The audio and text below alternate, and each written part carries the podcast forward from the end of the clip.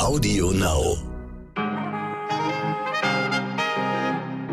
Einen schönen, etwas abgekühlten guten Morgen wünsche ich Ihnen. Mein Name ist Michel Abdullahi. Es ist Montag, der 21. Juni und das finden wir heute wichtig. Es ist die Woche nach dem grandiosen Sieg von Deutschland bei der EM gegen Portugal. Endlich macht Fußball wieder Freude, meine Damen und Herren. Vor allem dank eines Mannes, den gefühlt niemand vorher auf dem Schirm hatte, Robin Gosens. Und ja, wer jetzt sagt, Fußball ist doch nicht alles, ja, Sie haben recht, die Linke und die Union zurren ihre Wahlprogramme fest. Warum eine schon fast darauf wettet, dass ihr Berufsstand dabei keine große Beachtung findet, verrät Ihnen gleich Hebamme Laura Höhn. Zunächst aber hierzu, meine Damen und Herren, die Meldung, dass die Allianz Arena zum Spiel Deutschland-Ungarn in Regenbogenfarben erstrahlen soll, machte ja am Wochenende die Runde. Es soll ein Statement gegen die gerade erst von der ungarischen Regierung beschlossenen homosexuellen feindlichen Gesetze sein, über die wir letzte Woche schon gesprochen haben. Aber dass die UEFA den Antrag der Stadt München wirklich genehmigt, eine Regenbogenarena zu präsentieren, ist überhaupt nicht sicher, weiß mein Sportkollege Nico Holter. Ja, kaum ist diese Euphorie über das Land geschwappt nach diesem 4 zu 2 über Portugal. Da gibt's diese furchtbare Diskussion um die Kapitänsbinde von Manuel Neuer. Also, dass die UEFA nun fordert, dass er sie ablegen soll, das ist eine absolute ja, Frechheit in meinen Augen. Im Interview mit NTV und RTL sagte Christian Rudolph vom Lesben- und Schwulenverband, uns war es wichtig, dass Neuer den kompletten Monat Juni mit der Regenbogenkapitänsbinde auflaufen kann, denn das sind mittlerweile auch die Werte, für die der DFB steht. Und ähm, wir haben es ja auch zuletzt bei den Freundschaftsspielen vor der EM festgestellt, dass die Mannschaft sich wirklich politisch einsetzen will. Und tja, deswegen muss man das honorieren. Die UEFA muss ja auch daran denken, wen sie da eigentlich vertritt. Also wie sollen die Sportler nun darüber denken, am Abend dann also der Salto rückwärts der UEFA. Die Ermittlungen gegen Manuel Neuer und den DFB werden eingestellt. Offenbar, und anders lässt es sich für mich nicht erklären, wurde der öffentliche Druck dann doch zu groß auf den Europäischen Fußballverband. Und dennoch bleibt das Spiel am Mittwoch nicht nur sportlich, sondern auch politisch hochbrisant. Die Begegnung Deutschland gegen Ungarn. Ob die Stadt München den Antrag wirklich durchsetzen kann, diese Regenbogenfarben auf die Allianz Arena zu projizieren, das wage ich aktuell noch zu bezweifeln. Ungarn und die UEFA, eine sehr enge Freundschaft. Nico, woher kommt diese Zuneigung des Fußballverbandes für ein nach unseren Maßstäben nicht gerade demokratisches Land? Man kann schon sagen, dass die UEFA mit seinem Verbandspräsidenten Alexander Schäferin äh, auf der einen Seite und äh, Viktor Orban und Ungarn auf der anderen Seite ein freundschaftliches Verhältnis verbindet. Äh, immer wieder wurden in den letzten Jahren ganz wichtige Fußballspiele ähm, nach Ungarn vergeben und äh, Ungarn hat auch ausgeholfen, in Pandemiezeiten wiederum wichtige Fußballspiele überhaupt über die Bühne gehen zu lassen. Es ist irgendwie auch kein Zufall, dass natürlich gerade in Ungarn ähm, Corona offensichtlich kein Thema mehr ist und dort das Stadion komplett ausverkauft ist. Das sind Bilder, die natürlich um die Welt gehen und das sind Bilder, die die UEFA auch freut. Weniger natürlich möchte man äh, sich an den politischen Diskussionen beteiligen. Ein Statement von Schäferin zu diesen fremdenfeindlichen, homophobie-feindlichen ähm, Demonstrationen, die es vor den letzten beiden Spielen gab und auch ähm, verbale Angriffe gegen äh, französische Spieler, äh, dunkelhäutige Spieler, die gab es allerdings äh, nicht. Und das ist natürlich ähm, schon ein kleiner Skandal. Ja, und nun wollen wir auch sportlich nach vorne blicken und damit Sie, meine lieben Damen und Herren, auch mitreden können beim Fußballfachsimpeln, hat Kollege Nico Holter noch ein paar Fakten zur neuen DFB-Wunderwaffe Robin Gosens. Wer ist dieser 26-Jährige eigentlich, der noch kein einziges Bundesligaspiel bestritten hat? Nach Schweini und Poldi nun also Robby bzw. Robin Gosens. Deutschland hat ganz sicher einen neuen Fanliebling und diese ja, unmittelbare Beteiligung an drei Toren war phänomenal gegen die Portugiesen gekrönt durch seinen Treffer vor den Augen seiner Schwester Chantal und den Eltern in der Allianz Arena. Beim ersten Spiel haben die noch zu Hause am Niederrhein das Spiel im Familienverbund per Public Viewing verfolgt. Ja, also ein wirklich total geerdeter Typ. Der Gegenentwurf eigentlich zu den meisten Nationalspielern, eigentlich zu allen, weil er nie durch diese Nachwuchsleistungszentren gelaufen ist. Er ist sehr spät entdeckt worden mit 17 Jahren, dann den Umweg über Vitesse Arnheim, über die niederländische Liga nach Italien geschafft hat. Also der Mann hat tatsächlich noch kein einziges Bundesligaspiel ähm, bestritten und auf seiner Vita stehen. Und äh, jetzt ist er hier einer der großen Stars dieser Europameisterschaft. Er spielt für Atalanta Bergamo, hat natürlich in den letzten Jahren auch Champions League gespielt. Der bringt also auch unglaubliche Qualität mit. Das haben wir spätestens durch die ja, Flankenläufe von ihm gesehen. Und ich meine, dieses Tor, was noch nicht gegeben wurde, wie er da in der Luft steht und das Ding rein äh, macht, das war wirklich ein Kunstschuss aller Slatan Ibrahimovic. Ähm, ja, insgesamt glaube ich, ähm, er lebt dieses Ding total, weil er eben nicht vorher schon durch diese ganzen DFB ähm, gelaufen ist. Deswegen brennt er unglaublich dafür und zieht die ganze Mannschaft mit. Und er ist auch extrem schlagfertig. Ich meine, er hat gesagt, ihm ging eine ab bei diesem äh, Tor und ähm, ja, er ist aber trotzdem natürlich auch äh, ein cleveres Kerlchen, studiert Psychologie und hat hier auch seine Lehrunterlagen dabei. Ob er dazu kommen wird, äh, wage ich mal zu bezweifeln, weil jetzt soll er sich mal ganz schnell wieder regenerieren und dann gegen Ungarn ähm, die nächste Rakete zünden. Zwar verdrängt der Fußball die Pandemie etwas, nun gibt es aber immer mehr beunruhigende Meldungen zur neuen Delta-Variante. In der am Wochenende abgeriegelten portugiesischen Hauptstadt Lissabon sind bereits mehr als 60 Prozent aller neu erfassten Corona-Infektionen auf die Delta-Variante zurückzuführen. Das berichtet die Zeitung Publico. Wenn Sie mehr wissen wollen zu dieser Variante, das Gespräch mit meiner Kollegin und Stern-Wissensredakteurin Nicole Simon finden Sie in Folge 37 von letzter Woche möchte ich Ihnen nochmal ganz ans Herz legen, dort reinzuhören, denn dieser Tage sollte man sich nicht nur beim Thema EM auskennen, sondern auch immer noch leider bei Corona. Knapp drei Monate sind es noch bis zur Bundestagswahl. Da sollte man sich auch auskennen. Von der Union gab es bisher immer noch kein Wahlprogramm. Das soll heute um 13 Uhr vorgestellt werden. Durchgesickert ist bisher schon, dass die Union eine sogenannte Generationenrente einführen möchte. Der Staat zahlt also jeden Monat 100 Euro für jedes Kind ein bis zum 18. Lebensjahr. Auszahlung dann im Alter.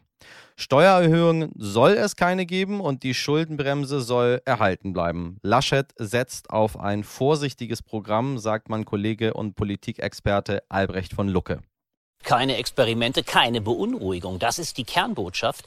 Alles, was irgendwie die Bürgerinnen und Bürger, vor allem übrigens auch die der älteren Generation, in Angst versetzen könnte, zu viel Klimaschutz, das überlässt man lieber den Grünen.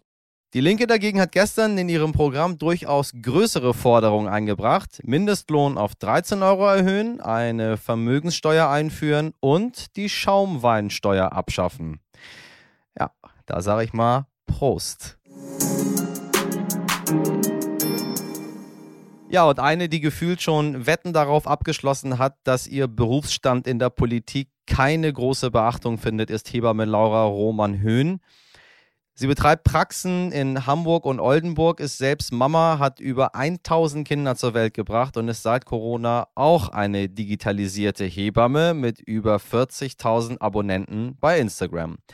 Das war eigentlich zunächst als Notlösung für werdende Eltern gedacht. Inzwischen aber ist der Run auf ihre Videos und Tipps im Netz riesig und ganz ehrlich, wen wundert das? Immerhin gab es jetzt binnen eines Monats mit fast 66.000 Neugeborenen im März so viele Geburten wie seit 20 Jahren nicht mehr in einem März in Deutschland. Und jetzt kommt der Haken. Hierzulande gibt es nur ungefähr 25.000 Hebammen.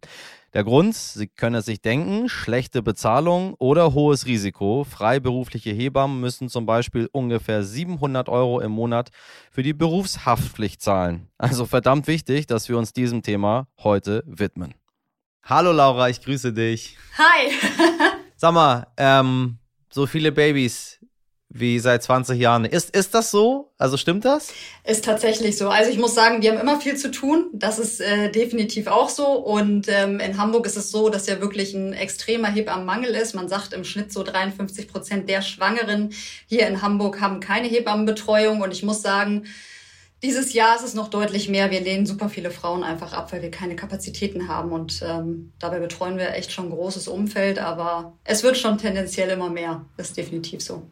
Sag mal, ich habe so ein bisschen das Gefühl, dass die Hebammen zu denen gehen, die die Hebamme nicht so wirklich brauchen und die, die die Hebammen brauchen, ähm, die bekommen keine ab. Ja. Nur so, das ist mal, ich wirf das einfach mal so mal als so ähm, gefühlte äh, äh, Michelle-Wahrheit in den Raum. Und du musst jetzt verifizieren oder falsifizieren. Nee, das ist wirklich so. Es ist tatsächlich so. Man muss sich ja sehr, sehr früh kümmern. Also die meisten wirklich machen ihren Schwangerschaftstest und melden sich dann bei uns in der Praxis. Und ähm, wenn man das einfach nicht weiß oder vielleicht auch einen Moment länger braucht, um da, sich erstmal damit zu identifizieren, sich zu finden, damit vielleicht auch ähm, sich erstmal dafür zu entscheiden für diese Schwangerschaft, dann ist es quasi schon zu spät. Also wenn du dich dann erst meldest, dann hast du fast keine Chance mehr. Das ist wirklich extrem schade.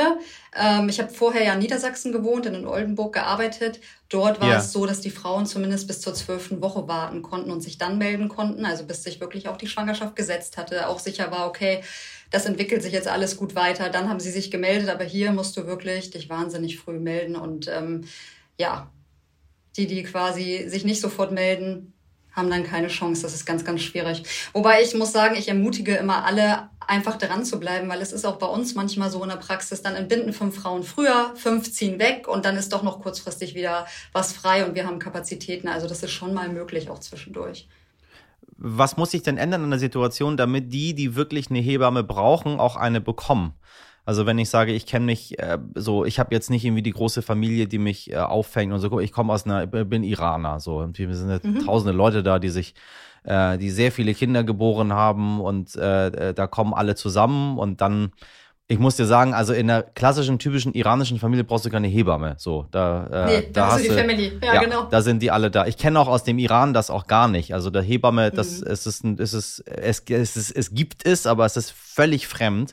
Und dann sehe ich aber irgendwie Familie. Gibt es das dort? Also dann nur im Kreissaal? Ja, also ich, also ich habe jetzt im Iran noch nicht entbunden, aber äh, ich könnte mir vorstellen, dass äh, Oma 1, Oma 2, Oma 3 und Oma 4 äh, die Hebamme mit den Ellenbogen aus dem Raum begleiten, weil sie sagen, also wir haben das so gemacht und ich habe 80 Kinder großgezogen. ähm, so, aber das, das, die, das ist die eine Seite. Aber es gibt natürlich auch viele Leute, die sind ja. ganz alleine, da ist keine Family, da ist niemand, dann ist da plötzlich irgend so ein, so ein kleines Wesen dort ähm, vielleicht auch, ups, schwanger geworden ähm, und dann möchte man sich drum kümmern und dann muss Laura kommen, finde ich, weil Laura sagt dann, pass mal genau, auf hier. Im, im so badet Fall, man ein ja. Kind, so füttert man ein Kind, ähm, äh, so nimmt es die Brust an. Wenn es das nicht macht, muss man. Was muss sich tun, damit diese Menschen alle wirklich eine Hebamme bekommen? Ja, was gut wäre, ist, wenn Sie wirklich das erste Mal zum Frauenarzt gehen, zur Frauenärztin, weil das wissen ja alle und das machen auch alle wirklich sehr zeitnah. Sobald Sie wissen, Sie sind schwanger, machen Sie sich einen Termin beim Frauenarzt. Und da müsste eigentlich schon die erste Information fließen, so und jetzt müssen Sie sich bitte kümmern, weil ansonsten wird es schwierig. Das wäre auf jeden Fall sinnig. Dann würde es wahrscheinlich auch funktionieren. Wobei in Hamburg gibt es natürlich zu wenig Hebammen oder in ganz Deutschland gibt es zu wenig Hebammen. Wir könnten trotzdem nicht alle Schwangeren betreuen, leider. Äh, warum gibt es zu wenige? Hm, gute Frage. Ich glaube, dass der Beruf ehrlich gesagt nicht mehr so attraktiv ist. Wir haben natürlich nicht so tolle Arbeitsbedingungen, die Arbeitszeiten sind nicht optimal, du bist immer erreichbar. Die Arbeit im Kreißsaal ist extrem anstrengend, äh, muss man auch sagen. Man macht viele Überstunden, der Job ist schlecht bezahlt, ganz ehrlich. Warum sollen junge Leute das machen? Jetzt äh, sind es noch andere ja. Grundvoraussetzungen. Es ist ein Studiengang geworden. Das heißt, äh, mit Realschulabschluss zum Beispiel oder Hauptschulabschluss, wo wir früher viele Absolventinnen haben, die haben gar nicht mehr die Chance diese Ausbildung zu machen, was einfach schade ist, weil wir dadurch noch weniger werden, glaube ich. Das heißt, du musst Abi machen heute mhm. und dann musst du studieren. Genau. Und dann, mhm. dann bist du Hebamme. Genau. Oder also ein akademischer Beruf, richtig? Genau. Oder Fachabitur und dann eine vorausgegangene Ausbildung. Es gibt noch so Sonderregeln, aber ansonsten musst du wirklich Abitur haben. Ja, aber dann kommen wir wieder zur Bezahlung. Das haben wir ja bei der Pflege genauso. Ja. Mhm. Ähm, super wichtige Berufe, die unsere äh, immer einsam werdendere, alleine werdendere Gesellschaft äh, braucht. Und dann sind die einfach nur richtig scheiße bezahlt. Ja, so. Genau. Bei der Pflege weiß ich, dass sich das verbessert. Also, dass, dass da viel gemacht wird, dass die Pflegeberufe auch durch die Bezahlung attraktiver gemacht mhm. werden. Wie, wie ist das bei den Hebammen? Tut sich auch immer mal wieder ein bisschen was, aber ehrlich gesagt ist das nicht ausreichend. Ich glaube, das würden alle meine Kolleginnen unterstreichen. Wir haben zwar auch immer wieder Tarifverhandlungen, aber ja, das ist ähm, im Vergleich zu der Verantwortung, die man auch trägt, schwierig ins Verhältnis zu setzen. Also ich würde mir wünschen, dass da noch mehr passieren würde. Wenn du sagst, dann irgendwo wird das dann unattraktiv, der Beruf. Ich, also man stellt sich das sehr süß vor. Du hast die ganze Zeit mit kleinen Babys zu tun. So, und die bleiben immer klein. Das ist ja, das total geil.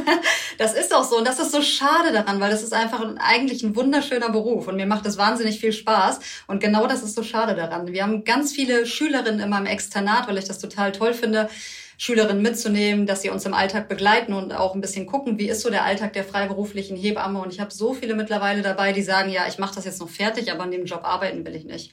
Das ist schon frustig. Warum sagen die in dem Job möchte ich nicht arbeiten? Das sind die Arbeitsbedingungen oder sie merken wirklich in der Ausbildung, das ist nichts für mich. Zum Beispiel, wenn man jetzt äh, kein Blut sehen kann oder einfach das Medizinische einem gar nicht liegt dann, und sie sind im zweiten Lehrjahr, dann machen sie es noch zu Ende, aber sagen, nee, im Beruf arbeiten möchte ich nicht.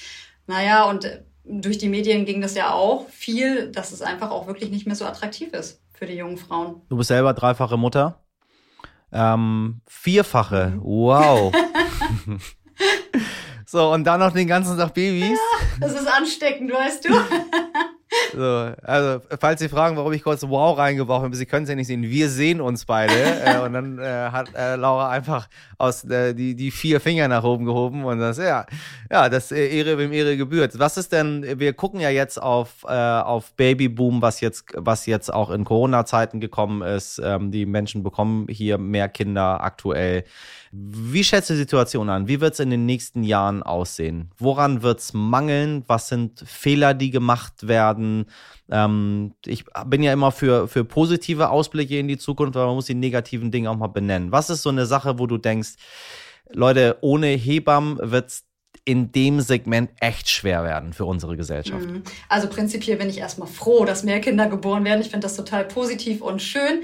Ich äh, kann uns da ja selber nicht ausnehmen. Wir haben ja auch im Februar noch eine kleine Tochter bekommen und ich finde, das ist gerade so in diesen schweren Zeiten einfach immer ein großer Lichtblick und was total Besonderes. Und das bleibt auch. Das verjährt nicht. Das ist irgendwie unbezahlbar, ehrlich gesagt. Und äh, ja, also das wäre natürlich schon schade, wenn es in der Zukunft immer weniger Hebammen geben würde wo fängt das an? Im Kreißsaal zum Beispiel, wenn wir dort kein Fachpersonal mehr haben, äh, was unter der Geburt hilft, da sehe ich schon Schwierigkeiten. Und wenn immer mehr Frauen nach der Ausbildung sagen oder nach dem Studium, ich bleibe nicht in der Klinik und die älteren Hebammen irgendwann in Rente gehen, sehe ich da ein großes Problem. Wer entbindet dann oder wer ist bei der Geburt dabei bei den Frauen? Wer unterstützt sie? Machen das dann nur noch Ärzte? Gibt es genug Frauenärzte, die das machen wollen und Frauenärztinnen? Das stelle ich so ein ja. bisschen in Frage. Da fängt es schon an und die Nachbetreuung. Ich merke jetzt, extrem, ähm, wie, wie viel Hilfe die Frauen einfach auch brauchen. Also gerade durch Corona, wir haben einen Ansturm gehabt plötzlich. Wirklich als letztes Jahr die erste Welle losging, hatten wir einen riesen Ansturm, weil so viele Betreuungen abgesagt wurden von Kolleginnen, die selber erkrankt sind, die auf ihre Kinder aufpassen mussten oder aus anderen Gründen nicht mehr ähm, ihre Frauen betreuen konnten, ihre Schwangeren, die Familien. Und ähm, die waren wirklich hilflos und so unsicher und hatten so viel Angst und so viel Sorge. Das hat mir äh, auch Sorge bereitet, ehrlich gesagt. Wenn sich das natürlich weiter so zieht und es immer weniger Kolleginnen gibt, ähm, das ist schon schade, wenn im Wochenbett so wenig Unterstützung ist. Und wie du schon sagst, hier ist es häufig nicht so, dass man mit großen Familien zusammenwohnt, dass viel Verwandte um die Ecke sind, Angehörige, Freunde, die helfen können. Und dann ist man schon auf sich alleine gestellt. Da geht natürlich auch schon eine Gefahr von aus. Ne? So, jetzt sind bald Bundestagswahlen. Hast du das Gefühl, dass hm, irgendeine der Parteien, meine Damen und Herren, bevor ich die Frage zu Ende gestellt habe, schüttelt Laura schon ganz dezent mit dem Kopf. Ähm, also ja. du gehst nicht davon aus, dass sich irgendwas verändert. Ehrlich gesagt nicht. Hm, ich habe so ein bisschen die Hoffnung aufgegeben. Das ist ja schon wirklich die ganzen letzten Jahre im Gespräch, gerade auch in unserem Berufsfeld, auch in anderen Berufsfeldern. Du hast es ja vorhin schon angesprochen, Krankenpflege, Altenpflege etc. Aber ähm, so richtig viel hat sich nicht getan, finde ich, in den letzten Jahren, muss ich ganz ehrlich sagen.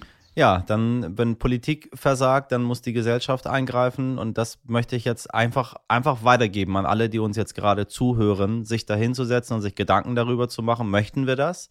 Dass Berufe, die, ähm, wie Laura sagt, doch in vielen Bereichen sehr notwendig sind äh, und die auch sehr schön sind, ja, verloren gehen, ähm, was wir als Gesellschaft machen können. Ich, wir sind nicht hier, ich kann nicht immer Ihnen Lösungen anbieten. Sie möchten immer von mir gerne hören, was kann man denn verändern? Wenn es so einfach wäre, hätten Laura und ich das jetzt schon verändert, ja, hätten wir keinen Podcast ja. drüber gemacht. Wir machen den Podcast, damit sich was verändert. Ähm, mal gucken, ja, leider. Ich werde auf dich wieder zurückkommen. Wir sehr, sehr werden gerne. uns hoffentlich nochmal unterhalten und gucken, ob vielleicht doch noch in irgendeinem der Wahlprogramme irgendwas versteckt ist, was eure Situation ähm, verbessert. Laura, ich danke dir ganz herzlich. Ich danke dir, dass ich da sein durfte. Übrigens, der Deutsche Hebammenverband feiert gerade einen besonderen einjährigen Geburtstag, und zwar den der Online-Vermittlungsplattform Amelie. Über diese Online-Plattform für Hebammenleistungen haben bereits über 10.000 Schwangere ihre Hebamme vermittelt bekommen. Immerhin kreative Köpfe in unserer Gesellschaft gibt es. Was war denn da los? Und wo wir schon bei kleinen Kindern sind, Harrys Sohn Archie soll keinen Prinzentitel bekommen. Auf diese Meldung haben Sie, glaube ich, gewartet, meine Damen und Herren. Was für ein Ding. Prinz Charles hat bei seinem Enkelsohn also mal so gar keine Gnade, denn der Grund soll laut unserem Royal-Experten Michael Begasse Geld sein. Diese Entscheidung von Prinz Charles hat mich überhaupt nicht überrascht, denn es hat er schon vor einigen Wochen, vor einigen Monaten angekündigt, dass er vor allem Geld sparen möchte. Und es ist auch kein Affront jetzt gegen seinen Sohn Prinz Harry oder gegen seinen Enkel, den kleinen Archie. Es ist ganz einfach eine Entscheidung, die auch gute Traditionen in Großbritannien hatte. Wir dürfen nicht vergessen, die Queen hat insgesamt acht Enkelkinder, aber nur vier davon, nämlich William und Harry, aber auch Prinzessin Beatrice und Eugenie, haben überhaupt überhaupt nur den Titel eines Prinzen oder einer Prinzessin. Die Kinder von Prinzessin Anne oder die Kinder von Prinz Edward, also die direkten Kinder der Königin, haben ebenfalls keinen Prinzen- oder Prinzessinnentitel. Das heißt, der Charles will Geld sparen, das ist auch gut so, das ist modern, das haben andere Könige ihm vorgemacht, zum Beispiel Karl 16. Gustav von Schweden. Also Charles guckt in die Zukunft und er zeigt damit eines ganz deutlich, er will nach seiner Mama König werden. Übrigens ist heute auch der 39. Geburtstag von Archies Onkel, Prince William, dem künftigen König. Und da wird vermutlich auch diese Feier etwas kleiner ausfallen, aber das sind nur Spekulationen ihres Moderators. Was wichtig wird. 76 Jahre nach dem Holocaust bekommt die Bundeswehr heute um 15 Uhr erstmals wieder einen Militärrabbiner. Dann wird Scholz Baller in einer Leipziger Synagoge in sein Amt eingeführt. Mit dabei ist auch Verteidigungsministerin Annegret Kramp-Karrenbauer. Morgen ist der 80. Jahrestag des Überfalls von Hitler-Deutschland auf die Sowjetunion. Damit begann für die Kommunisten der Zweite Weltkrieg. Die damalige Sowjetunion hatte mit rund 27 Millionen Toten so viele Opfer wie kein anderes Land im Zweiten Weltkrieg. Am Mittwoch gibt es eine Online-PK der Techniker Krankenkasse zum Gesundheitsreport Ein Jahr Corona-Pandemie, wie geht es Deutschlands Beschäftigten? Dafür wurden unter anderem über 5,4 Millionen Krankschreibungen und Verordnungen ausgewertet. Und in den USA soll am Freitag das Strafmaß im George Floyd-Prozess gegen den Ex-Polizisten Derek Chauvin verkündet werden. Ihm drohen zwischen 30 und 40 Jahre Haft. Wir werden Sie auf dem Laufenden halten. So, und damit ist Schluss für heute. Wenn Sie mir eine E-Mail schreiben möchten, erreichen Sie mich wie immer unter heute wichtig stern.de. Keine Sorge, wir lesen sie alle. Und morgen hören wir uns bei Audio Now und überall anders ab 5 Uhr wieder. Und jetzt starten Sie gut in den Tag und machen Sie was draus. Ihr Michel Abdullahi.